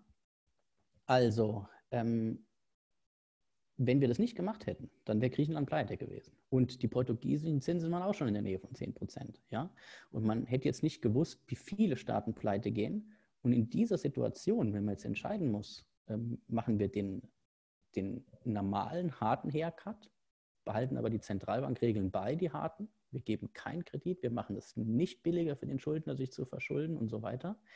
Naja, dann hätten wir halt das gehabt mit ungewissen Ausgang. Das wäre auch ein hohes Risiko gewesen. Oder äh, Rettungsmechanismus, und zwar nicht nur die offiziellen Rettungsschirme, ähm, die Frau Merkel unterschrieben hat und wo dann im Nachhinein äh, für die Ergänzung vor allem ja auch der Bundestag dann zustimmen musste oder die Parlamente europaweit zustimmen mussten, sondern zusätzlich noch die Fähigkeit der Zentralbank, diese finanzielle Feuerkraft, die ja erstmal da ist. Wir lassen den Schuldner, ähm, wir machen es ihm einfacher umzuschulden, indem wir die Zinsen senken, indem wir den Banken, die vielleicht die Obligationen dieser Schuldner, dieser Staaten kaufen, ähm, äh, die, die dazu anreizen, ja, also indem wir den Banken drei Jahre für 0% Kredit geben, äh, die ganze äh, Basel III, das war ja vorher schon so, Regulierung ist ja auch sehr stark darauf angelegt, dass für Banken oder Solvency-Gesetzgebung bei den Versicherungen, dass die einen Anreiz haben, ähm, hier ähm, Staatsanleihen zu halten, tendenziell. Und wir machen es äh, einmal attraktiver, äh, nehmen den Druck von den Schuldnern durch niedrigere Zinsen. Und weil das nicht ganz gereicht hat, hat man dann auch selbst Anleihen äh, gekauft. Am Anfang ja nur äh, der Krisenländer. Und ähm, genau, das war am Anfang dieses SMP-Programm. Du, du sagst halt, ähm, was wäre die Alternative gewesen? Also wir haben uns jetzt dafür entschieden, die zu retten. Ja, was, ist, was, ist, was macht denn das jetzt, was gibt denn das jetzt für ein Zeichen für die Zukunft, für die, für die anderen Länder? Im Kapitalismus ist es ja so, da gibt es ja sozusagen dieses Prinzip, na, du, du, kannst Gewinne machen, aber die Verluste gehören auch dir. Und jetzt äh, setzt du das hier außer Kraft. Und äh, seitdem habe ich halt auch das Gefühl, dass äh, da die Schleusen geöffnet wurden und jeder weiß, okay, wenn es schief läuft, dann, dann kauft es die, die Zentralbank raus. Und so ist es ja jetzt irgendwie, habe ich auch das Gefühl, gekommen. Ne? Die, die kaufen immer mehr Staatsanleihen und die senken dadurch die Zinsen. Das spiegelt ja, das ist ja sozusagen kein Markt mehr, oder? Ja. Oder liege ich da falsch? Ja, äh, nee, du liegst nicht falsch. Ähm, der Markt äh, ist da ein bisschen außer Kraft gesetzt und äh, wie du das richtig gesagt hast, äh, es ist ein wichtiges Prinzip eigentlich unserer Marktwirtschaft, dass wir sagen, Entscheidung und Haftung gehen immer zusammen. Also man muss für die Entscheidung selbst haften und nicht andere dafür haften. Ja? Also das ähm, funktioniert eigentlich nie so richtig und man kennt das eigentlich auch aus dem privaten Leben. Ähm, ja, also wenn man für andere haftet irgendwie oder ist bei allem Möglichen, ja, in der WG, sonst was, äh, wenn man irgendwie äh, ja, den, äh, durch den anderen geschädigt wird, aber er schädigt sich nicht selbst durch seine übermäßige Ausgaben von was auch immer oder dergleichen, dann äh, gibt es da eigentlich immer Probleme. Und ähm, wir haben jetzt, weil man ja auch andererseits äh, solidarisch sein muss und es gibt ja auch politische Ziele und so weiter, haben wir jetzt dieses ähm, Haftung und Entscheidung ein kleines bisschen ähm, aufgeweicht. Ähm, jetzt deutlich mehr nochmal durch die Verschuldung äh, nach Corona hat ja die EU kann jetzt gemeinschaftliche äh, Schulden ja. aufnehmen. Das ist eigentlich eine andere Kategorie schon wieder. Ähm, was wir jetzt äh, hier haben. Aber vorher läuft es praktisch auch schon dieses Vergemeinschaftung der Haftung, Vergemeinschaftung teilweise der, der Schulden, im Grunde sind es eher eigentlich Haftungen, über den Zentralbankkanal. Und in der Tat ist dadurch ähm, so ein bisschen dieser Allokationsmechanismus ähm, aufgeweicht. Also die äh, Entscheider, ähm, die jetzt äh, in den Ländern die, ja, also sagen wir mal in Anführungszeichen etwas finanziert werden, äh, die in diesen Ländern sitzen, ähm, die gehen wahrscheinlich mit dem, mit dem Geld äh, etwas anders um. Ja, so ähnlich ist das übrigens immer bei, bei Staaten. Ne? Das Steuerzahlergeld ist doch schnell ausgegeben und deswegen gibt es eben den Berliner Flughafen. Der ist übrigens fertiggestellt jetzt. Ne? Ja, ja. Das, Wahnsinn. Ja, es ist es geht voran. Ja? Also jetzt zur Corona-Krise fertig geworden. Das ist, das ist das beste Timing, was man haben konnte, oder? Ja, fertig und dann direkt erstmal wieder Stillstand. Krise. Also äh, da, es gibt das Problem, ähm, dass äh, ja mit diesem Geld vielleicht minimal anders umgegangen wird, aber ähm, zusätzlich gibt es eben auch das Problem, dass der Kreditkontrakt ähm, oder die, die, die Kreditmärkte ähm, von der Anreizkompatibilität ähm, genauso funktionieren wie normale Märkte eben auch. Also ähm, es ist wichtig, ähm, dass jeder, der einen Kredit gibt, und die Zentralbanken können eben Kredit geben, ohne äh, oder nicht so strikt diese Überlegung zu machen, aber normalerweise ist es sehr wichtig, dass jeder, der einen Kredit gibt, ähm, darauf aufpasst, dass zu 100 Prozent geht nicht, aber zu 98 Prozent zurückgezahlt wird. Ja? Und solange das so ist, solange das jeder macht, ist eigentlich die Nichtrückzahlung von vielen, das ist eine Finanzkrise, ja, wenn viele Schuldner ihre Gläubiger nicht bedienen, das ist die Definition einer Finanzkrise, die ist eigentlich unwahrscheinlich. Ja. Wenn bei jeder Kreditvergabe darauf geachtet wird, die Risiken gering zu halten. Das funktioniert nicht immer, weil wir Menschen sind und es gibt Übertreibungen und so weiter. Äh, und weil ja auch die Zukunft ungewiss ist, äh, weiß man nicht, ob Kredite immer 100 Prozent zurückgezahlt werden, aber zumindest von der, äh, ja, von der Möglichkeit, das Risiko gering zu halten. Und aus dem Grunde, sobald das Risiko steigt, steigt der Zins und dadurch wird sich weniger verschuldet. Ja? Aber, aber ist das jetzt so, und wir das denken ist außer Kraft an, gesetzt, oder? Genau, und das ist ein bisschen außer Kraft gesetzt. Also wir denken jetzt an die Schweiz und die Schweizer Kantone. Ähm, die, wenn die pleite gehen, da gibt es nicht wie in Deutschland den Länderfinanzausgleich, äh, dann sind die weg. Ja? Und dann müssen die, oder Amerika, ja, dann Kalifornien und so weiter, wusste nicht, wie man die Beamten bezahlen sollte. Ähm, also, oder Illinois war fast pleite. Ähm, denen hilft keiner. Ja? Es ist nicht so wie in, in Deutschland, dass im Notfall würde dann äh, der Bund das Ganze übernehmen oder die Gemeinschaft der, äh, der Bundesländer. Und aus dem Grunde ähm, herrscht eben eine relativ äh, strikte Kreditvergabe. Die Anleger überlegen sich, oh, den Kalifornien gebe ich aber jetzt nur noch zu 10 Prozent äh, äh, Kredit, weil es viel zu riskant ist sonst, oder die kriegen vielleicht gar keinen Kredit mehr. Ja, dann muss eben äh, Kalifornien die Ausgaben direkt senken Und dadurch ist praktisch kein Geld vergeben worden, Kredit vergeben worden an Schuldner, bei denen die, äh, die Nichtrückzahlungswahrscheinlichkeit sehr hoch ist. So, und wir haben das ein bisschen außer Kraft gesetzt, erst in Deutschland. Ich kann mich erinnern äh, an ein Interview von äh, Thilo Sarrazin, was ich mal gesehen habe. Hat er über seine Zeit als äh, Berliner äh, also Finanzminister gesprochen. Und äh, er hat gemeint, er hätte gerne, als Finanzminister muss man ja immer den anderen Ministern das Sparen beibringen. Ja? Die sitzen auf der Kasse und halten die Truhe zu und die anderen Minister wollen da reingreifen, dann musste er das Budget senken. Und er hat damals versucht, für Berlin ein schlechteres Rating zu kriegen, äh, damit er den anderen Ministern klar machen konnte, wir müssen jetzt sparen, wir können uns gar nicht mehr so verschulden. Äh, dann ist, weiß, weiß gar nicht mehr, welche der, äh, dieser großen Ratingagenturen das jetzt war, aber die sind bei ihm ins Ministerium gekommen. Er hat einen Schreckensvortrag gehalten, hat ihnen gezeigt in einer Präsentation in zwei Stunden, wie pleite eigentlich Berlin ist. Und die sind rausgegangen, haben gesagt, es ist sowieso egal, äh, im Notfall gibt es ja diese Gemeinschaftshaftung.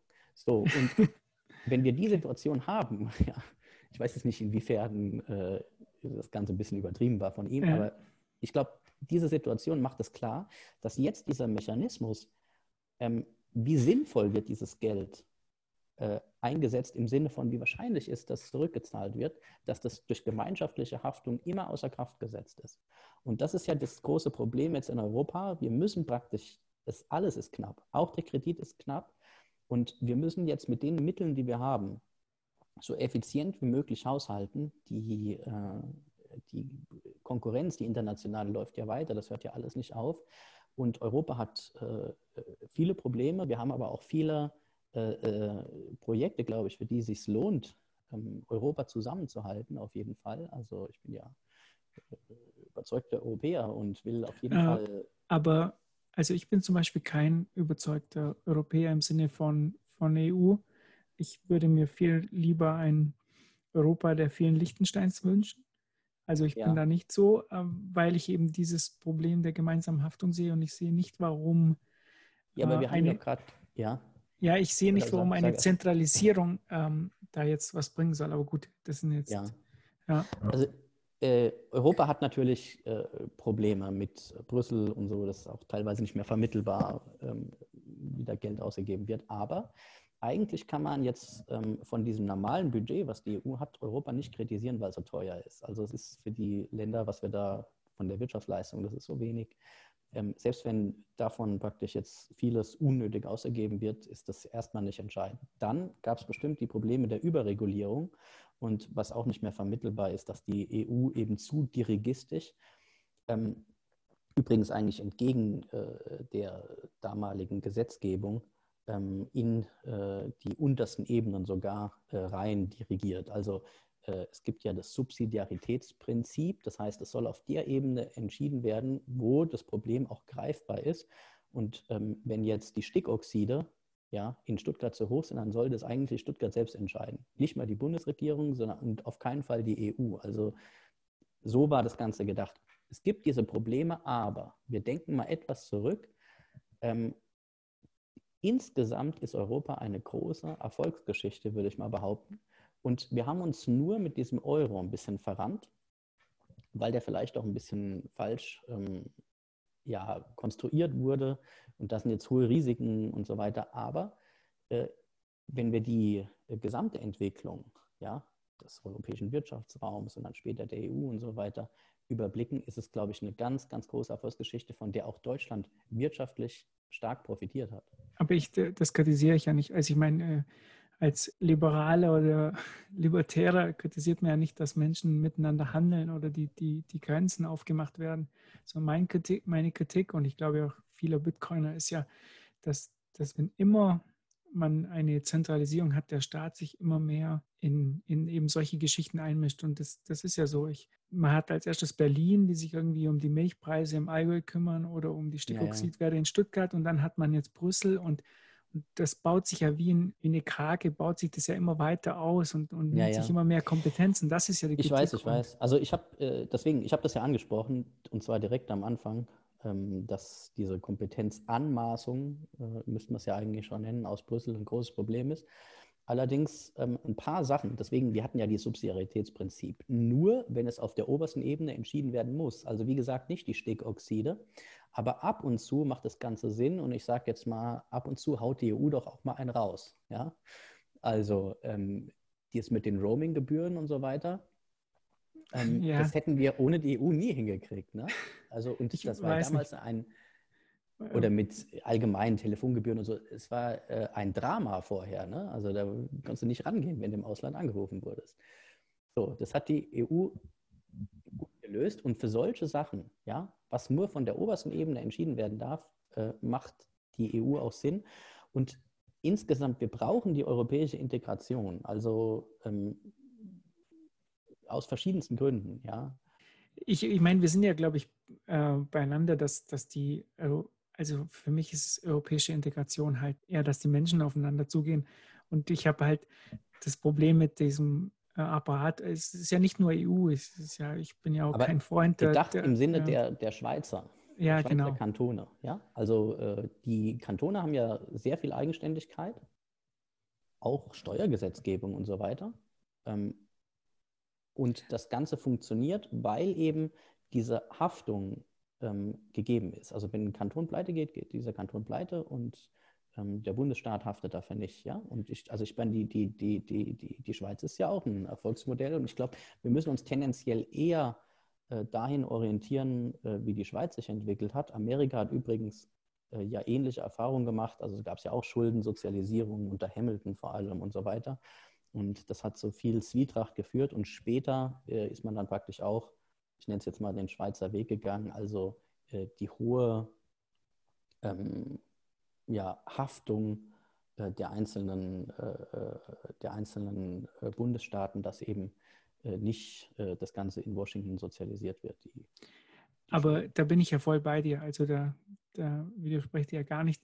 Aber ich sehe halt diesen Weg ja gar, ich sehe ja genau das Gegenteil. Also persönlich sehe ja genau den anderen Weg gehen. Klar, also natürlich. Aber also auf jeden Fall, wir marschieren richtig äh, stramm eigentlich Richtung Schuldensozialisierung und ähm, die Schuldenaufnahme der EU, die ich vorhin angesprochen habe, aber vor allem, über was wir die meiste Zeit geredet haben, ähm, die Haftungsübernahmen über den Zentralbankkanal ähm, sind ja das prägnanteste Beispiel. Also die, die Bundesbank ist praktisch über den Zentralbankkanal der größte Einzelgläubiger oder der größte Gläubiger äh, des italienischen und spanischen Staates. Ja? Mhm. Also äh, die Banca d'Italia, die Hälfte ihrer Vermögenswerte, ist Pi mal Daumen ungefähr, äh, sind eigentlich italienische Staatsanleihen. Und wo ist die Banca d'Italia verschuldet? Ja, beim Eurosystem und oder übers Eurosystem bei der Bundesbank. Ja? So, und ähm, dieser Haftungsübernahme, die ist schon da. Und die ist jetzt sogar noch praktisch ohne Parlamente und so weiter weil man das am Anfang nicht so richtig verstanden hat.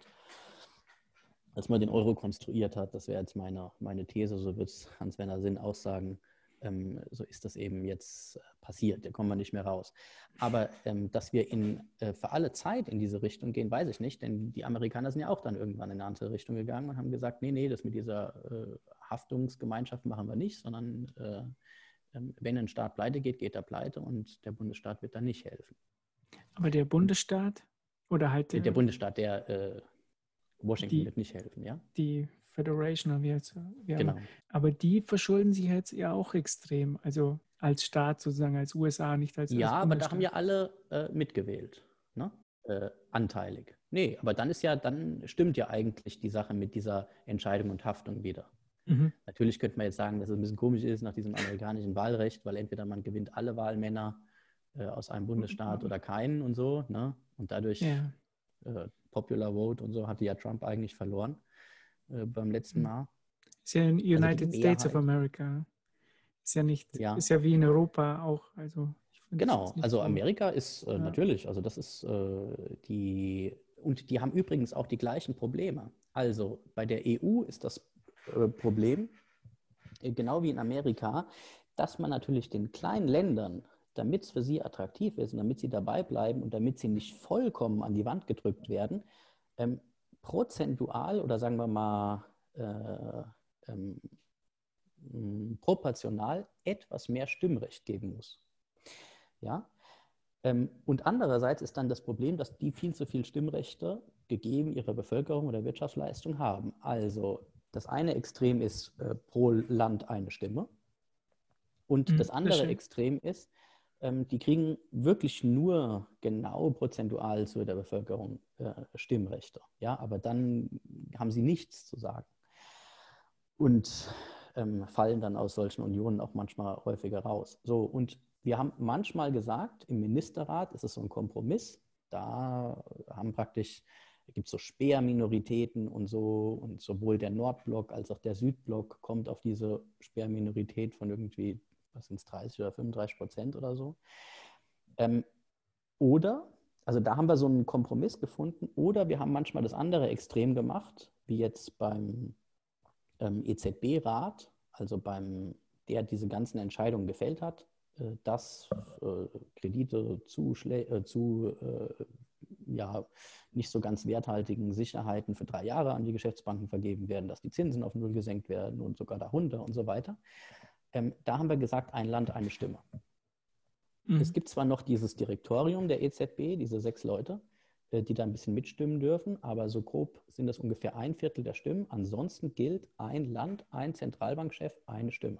Also Malta, so viel wie äh, Frankreich oder Spanien oder, oder Luxemburg auch. Und das ist in Amerika genauso. Also es gibt pro Bundesstaat zwei Senatoren. Im Senat hat man gesagt, ein, zwei Vertreter pro Bundesstaat, egal wie groß der ist. Alaska kann auch zwei Leute schicken. Mhm. Genauso wie Kalifornien. Ja?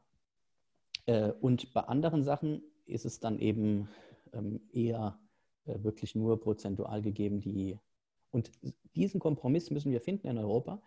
Und ich glaube, im Ministerrat zum Beispiel ist das Ganze ganz äh, sinnvoll gelaufen. Jetzt haben wir natürlich das Problem, dass die Engländer rausgingen und dadurch sich die Gewichte extrem verschieben. Es war ja ein großes deutsches Wirtschaftsprojekt, die Engländer da reinzukriegen.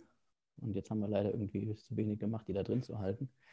Aber ähm, bei der, beim EZB-Rat äh, ist es, glaube ich, schon ein bisschen fragwürdig, vor allem weil es keine richtigen Sperrminoritäten gibt. Und der EZB-Rat ist der, ich benutze wieder die Wortwahl von Hans Werner, der Hegemon in Europa. Ja, also was die Parlamente entscheiden, ist eigentlich gegen das, was der EZB-Rat da an Summen bewegen kann, äh, fast schon marginal. Wenn wir jetzt ähm, das Ganze mit Bitcoin vergleichen. Ja. Also wir ähm, Bitcoiner, sage ich mal. Äh, die größte Kritik, die wir an dem System ja haben, ist, dass ähm, das zu einer Zentralisierung führt und die Menschen da ja kein Mitspracherecht haben. Ja. Und, äh, so wie das Bitcoin-System ja funktioniert, äh, diese De Dezentralisierung, ist es ja so, dass sozusagen jeder Mitspracherecht hat, wenn, wenn Ihnen jetzt äh, Bitcoin nicht gefällt, dann ähm, schreibt mal halt den Code um und macht sein eigenes Netzwerk. Wie Sie gesagt haben, es gibt ja viele verschiedene ähm, Netzwerke. Mhm. Man muss halt dann nur ähm, die Liquidität oder eben die, die Nutzerzahlen finden. Und unsere Kritik daran ist ja genau diese Zentralisierung. Also nicht nur in, im EZB-Rat oder in der EU oder wo auch immer, sondern die Incentive der EZB Staatsfinanzierung zu betreiben, weil ja die Nähe zum Staat ja so gegeben ist, ja. ist ja nicht zu verhindern. Und, und, und deshalb glaube ich, dass es niemals zu einer Lösung kommen wird. Wenn die EZB oder die Zentralbank an sich eine gute Politik macht und den Staat eben nicht finanziert, dann ja. ist es eine gute Währung. Aber eine unsere Kritik Währung, ist ja. eine stabile Währung. Aber unsere Kritik ist ja eben, dass das einfach von den Incentives her, dass, dass die da keinen kein Anreiz haben, das zu tun.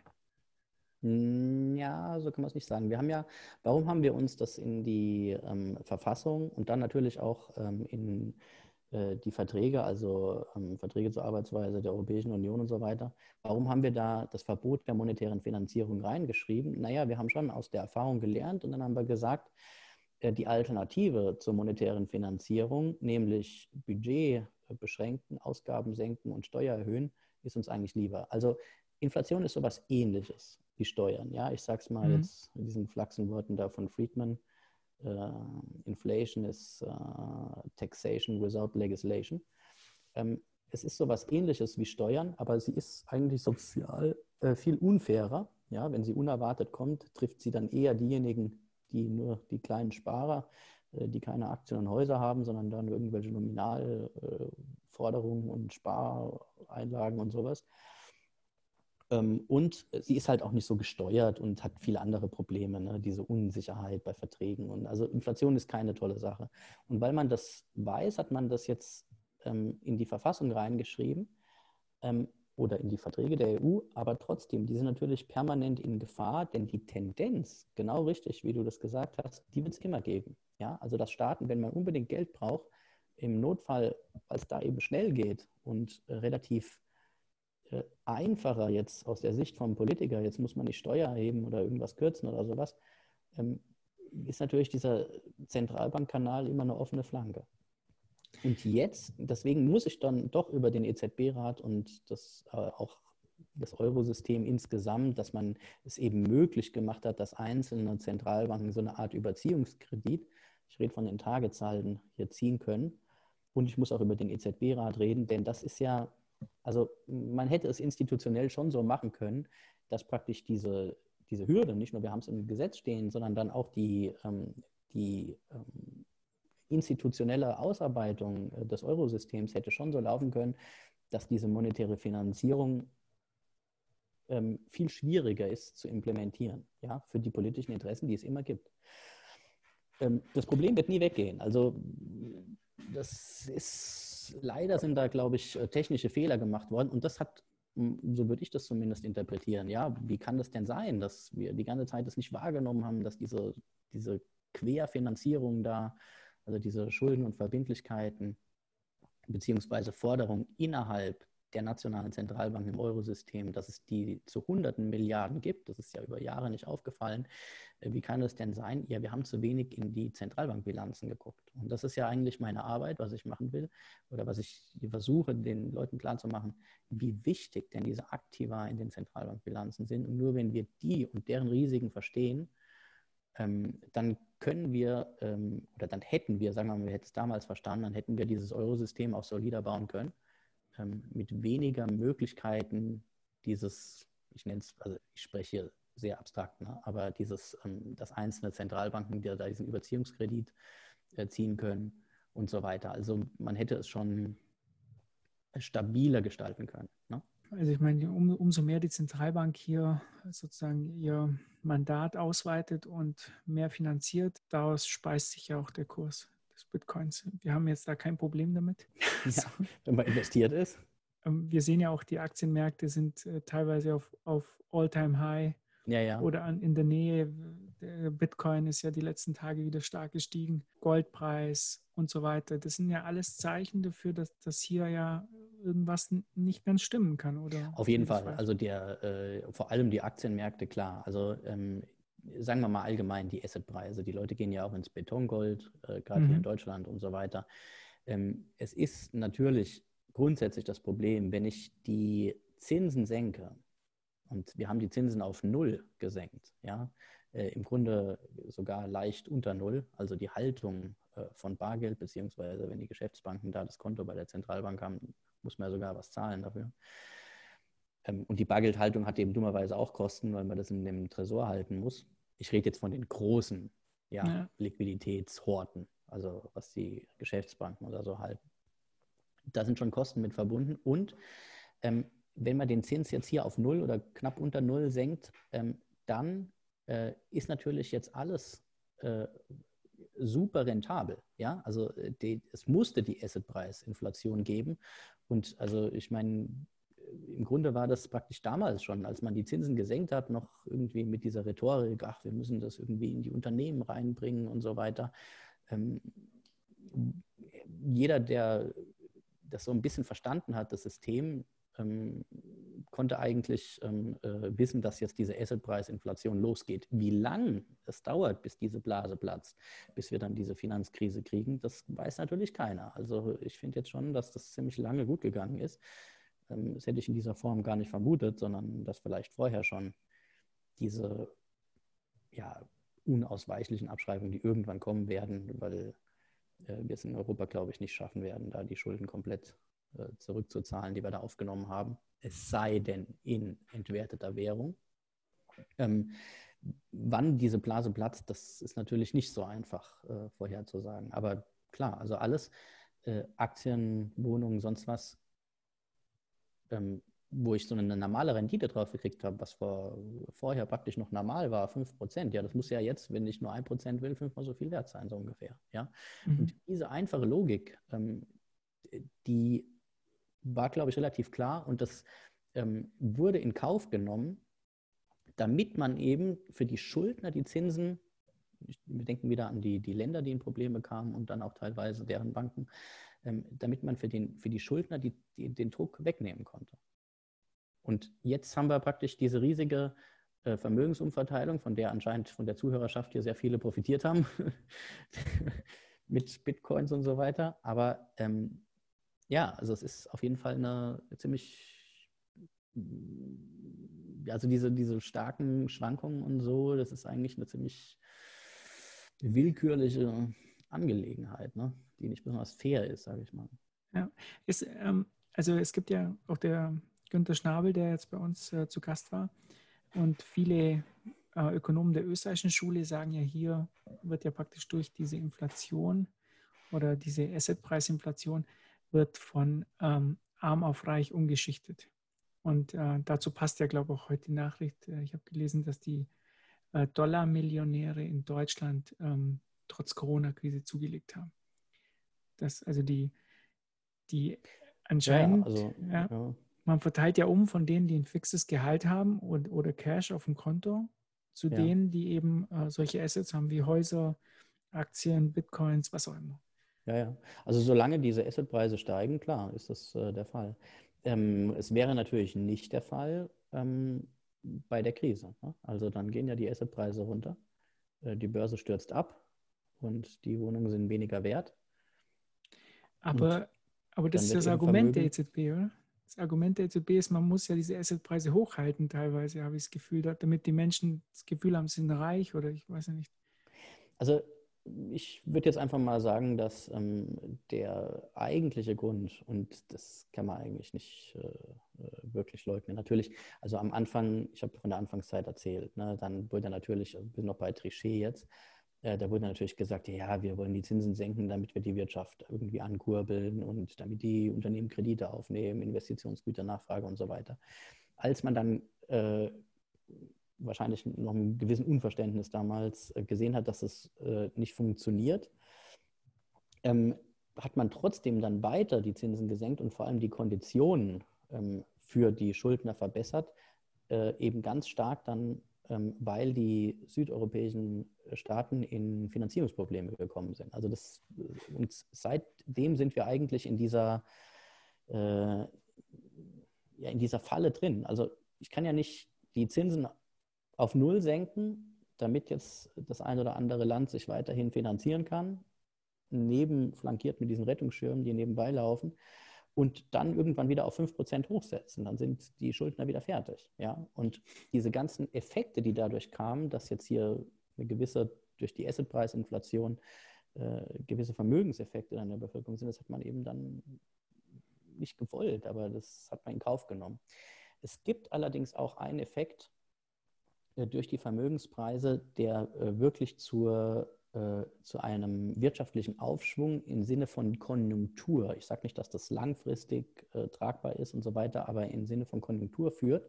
Und zwar, wenn die Wohnungen teuer werden, wird mehr gebaut. Und den Effekt hatten wir in Deutschland. Ja, also ich wohne im Frankfurter Westend und ich habe die letzten Jahre, äh, bin ich immer ja, war ich natürlich schon wach, aber um sieben ging es los, praktisch mit der Baustelle direkt neben Haus. Ja? Nein, ich war nicht wach, habe gepennt natürlich. Aber also es war schrecklich, weil es wurde ein Haus nach dem anderen komplett kernsaniert, ja, und abgerissen und neu gebaut und so, weil auf einmal das ja pro Quadratmeter hier, diese alten 50er-Jahre-Bauten, die da rumstanden, wenn man das dann wieder schön macht und so weiter, so viel wert waren.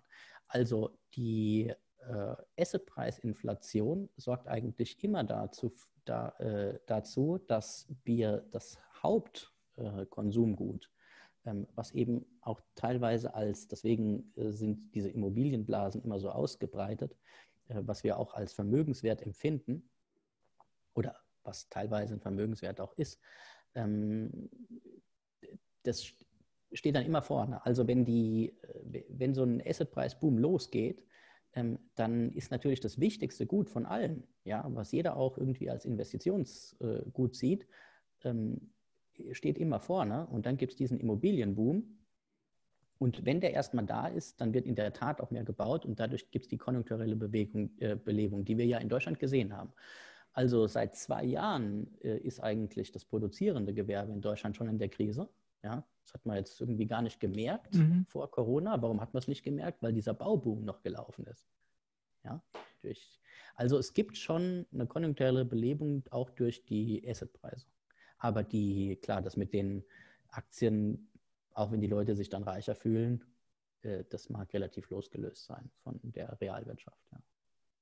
Ähm, okay. Ich hätte noch, also da, da stimme ich ja zu und ich, ich glaube aber, dass das irgendwie immer zum Blasen äh, Charakter führt. Und, Natürlich, klar. Also ja, also darüber rede ich die ganze Zeit, ja, dass es eine genau. Blase. Ich habe ja gesagt, wenn die platzt, man weiß nicht wann. Ja, ne? ja. und ähm, ich glaube, die Symptome sieht man ja auch irgendwo auch in so Sachen wie in Berlin, wo man dann eben diese Preise, äh, die Mietpreise senken will oder, oder fix halten will oder wie auch immer. Aber eine letzte Frage hätte ich noch an dich. Ja, Mangel per Gesetz zu beseitigen, das geht leider nicht. Schade. Ähm, eine letzte Frage, Tino, und zwar, du, du sprichst schon mal von den Zinsen. Ich finde ja, dass die Zinsen nicht durch eine Zentralbank gesetzt werden dürfen, weil das ist der Preis für Geld und der sollte sich auf dem Markt ja. entwickeln. Und das, ja. was die EZB macht, ist ja praktisch diesen Preis für Geld äh, manipulieren und die Zentralbanken. Und da hätte ich gerne noch deine Meinung dazu, so vielleicht als ja, letztes also Thema. Die, auf, die, ähm, auf die Frage, was ist der richtige Zins? Ja, ja. Denn ich meine, die Zentralbank ähm, kann ja immer also die, die Bundesbank hat auch irgendwie eine Vorstellung gehabt, was der Zins sein soll. Ja? ja. Äh, es gibt diese beiden Möglichkeiten. Entweder ich mache pur Geldmenge, äh, das ist das Schlimmste, was man machen kann, äh, meiner Meinung nach. Also wir hatten ja damals in den USA mit Volcker, hatten wir ja diese Situation, dass der, um die Inflation zu bekämpfen, diese Geldmenge ähm, ähm, ja, auf einem gewissen Niveau gehalten hat. Und dann sind aber die Zinsen explodiert und man hat sie explodieren lassen. Und dann äh, mhm. sind die ganzen Entwicklungsländer pleite gegangen, weil äh, der äh, Zins äh, für den äh, Dollar außerhalb äh, der USA, aber auch Federal Funds, aber ich nehme jetzt mal den LIBOR, weil so waren die Entwicklungsländer verschuldet. Also diese, dieser Dollarmarkt in, in, in London oder außerhalb der USA, der Euro-Dollar-Market. LIBOR war bei 82 war es, glaube ich, oder 81, bei 22 Prozent. So, und die ganzen Länder waren verschuldet, Mexiko, Brasilien, Argentinien und so weiter, in LIBOR plus X. Das heißt, äh, die konnten vorher nicht damit rechnen, dass sie so viel zahlen müssen und sind dann ja alle, das war die große Schuldenwelle, dort pleite gegangen. Das heißt, diese, äh, wir gucken nur auf die Geldmenge, ist, glaube ich, äh, vollkommen fatal, weil dann lässt man den Zins praktisch sich anpassen. So, und das andere ist jetzt, äh, ich gucke auf den Zins auch, dann habe ich aber auch irgendeine Vorstellung, 3%, 5%, 7%, ja, was ist denn jetzt richtig? Und dann muss man, glaube ich, so ein bisschen ähm, Intuition gucken, wie ist die Konjunktur, gucken, wie ist dies, wie ist das. 0% ähm, ist auf jeden Fall nicht richtig, das sehen wir, glaube ich, gerade. Und vor allem diese, dieser schnelle Wechsel äh, kann nicht richtig sein oder sorgt für Probleme. Aber irgendwie muss sich die Zentralbank dazu verhalten und was jetzt der richtige Zins ist, ob drei oder vier oder fünf Prozent oder sechs Prozent, das ist, glaube ich, schwierig, da eine allgemeine Regel für aufzustellen. Und da gibt es viele Ideen äh, in der VWL. Mir ist niemals eine so richtig klar geworden, ähm, warum jetzt der eine Zins der richtige sein soll. Wir können das irgendwie von der Produktivität ableiten und so weiter, aber so, die, die man ja auch nicht so genau kennt. Ne? Also es gibt nicht dieses, lass einfach nur den Markt machen. Die Zentralbank muss ja dazu Stellung beziehen. Ja gut, ja, bei Bitcoin haben wir ja keine Zentralbank, von daher ist es ja. Ja, ihr habt auch keinen Zins. ja, wir haben. Bitcoin wird ja nicht emittiert, sondern geschürft. Ja, genau. Und ja. Aber der Zins also, wird sich ja dann feststellen, wenn, wenn ich jemandem jetzt sozusagen als Gläubiger Bitcoins ausleihe, würde ich dafür natürlich was Der Bitcoin ist keine wollen. Währung. Der Bitcoin, wenn überhaupt, dann ist er sowas wie Gold. Ne? Ja. Ja, auch die Analogie dann äh, ziemlich groß. Also es ist schwierig, das äh, aus der Erde rauszuholen. Genauso ist es bei dem mhm. Schürfen auch. Übrigens auch energieaufwendig. Ne? Das ist ja auch so eine äh, Diskussion. Ja, eine ewige Diskussion, ja. Aber. Ja, eine ewige Diskussion. Aber es ist auf jeden Fall nicht das, was ich vorhin so versucht habe, lang zu erklären, weil man denkt immer, der Bitcoin ist eine Währung. Der ist nicht eine Währung im Sinne des Euros und des Dollars, denn das ist eine geschuldete Summe, die sobald, solange der Emittent nicht pleite geht, dem Emittenten zurückgezahlt werden muss und deshalb nicht wertlos mhm. werden kann. Ich glaube, das ist ein guter, guter Schlusssatz. Ich hätte noch ähm, ich, ich hätte noch eine lange Liste eigentlich. Ja, ist, wir können ja das gerne nochmal wiederholen, dann machen wir einfach ja. andere Themen. Äh, du siehst, wenn ich einmal ins Quatschen komme, und es ist ja auch schon fast halb zehn, das hat mich wirklich gefreut, dass äh, ihr seid ja, äh, obwohl ihr aus einem ganz anderen Gebiet kommt, habt ihr dann euch da mit VWL beschäftigt. Äh, und irgendwie hat das dann doch was mit diesen Videos zu tun gehabt. Ähm, hat mich super gefreut, dass euch das so interessiert. Und ich werde versuchen, dann auch in Zukunft, wenn es äh, dann endlich wieder Vorlesungen gibt, dann auch die anderen neuen Vorlesungen, die ich dann halten werde, hoffentlich nächsten Sommersemester dann äh, den Content auch äh, bereitzustellen, auch wenn es wieder viel Arbeit wird. Und dann gibt es wieder mehr zum Diskutieren. Also es finde ich toll, dass da irgendwie Interesse besteht. Okay, super, ja. hat mich riesig gefreut. Und dann, wir machen es auf jeden Fall nochmal, weil ich habe ähm, noch sehr, sehr viele Fragen. Gell? Ja, ja. Klar. Gerne, Bis zum gerne. nächsten Mal. Bis zum nächsten Mal. Ciao, Markus. Ciao, ciao. Hells Angels versus Bandidos in Frankfurt. Ja, es geht um den Verkauf von Heroin.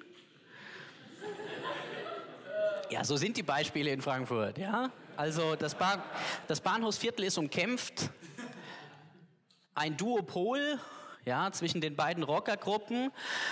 Und wenn Sie, wenn Sie abweichen. Ja, also natürlich, äh, die Nachfrage äh, ist zwar relativ hoch, aber irgendwann, also auch die Nachfrage für, für Heroin fällt natürlich. Ja, es nicht, hat nicht jeder unendlich viel Geld. Ja, auch wenn er abhängig ist.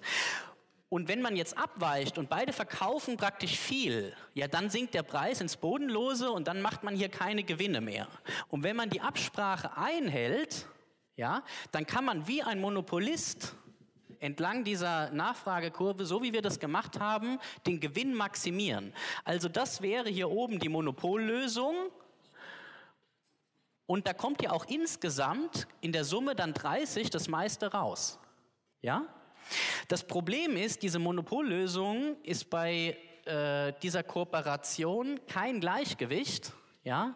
Denn jeder Einzelne hat einen Anreiz abzuweichen. Also hier Hells Angels überlegen sich ja die 15, also wenn ich jetzt äh, hier abweiche, dann kann ich statt 15 20 verdienen. Woher kommt das? Der andere hält ja ein und schmeißt nicht so viel Heroin auf den Markt. Ja? Und dadurch bleibt der Preis noch relativ hoch. Und dann kann ich praktisch eine höhere Stückzahl zu diesem relativ hohen Preis noch verkaufen.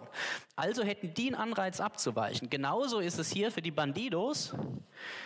Wenn die abweichen und die anderen das einhalten, dann geht es hier auf 20. Und das bedeutet, diese Absprachen, die sind sehr instabil, ja? Denn meistens weichen dann beide ab, beide weichen ab und das heißt, sie landen wieder hier und das ist ein Gleichgewicht, denn jetzt hat kein Einzelner mehr einen Anreiz abzuweichen. Nur durch Kooperation könnten sie es erreichen, ja?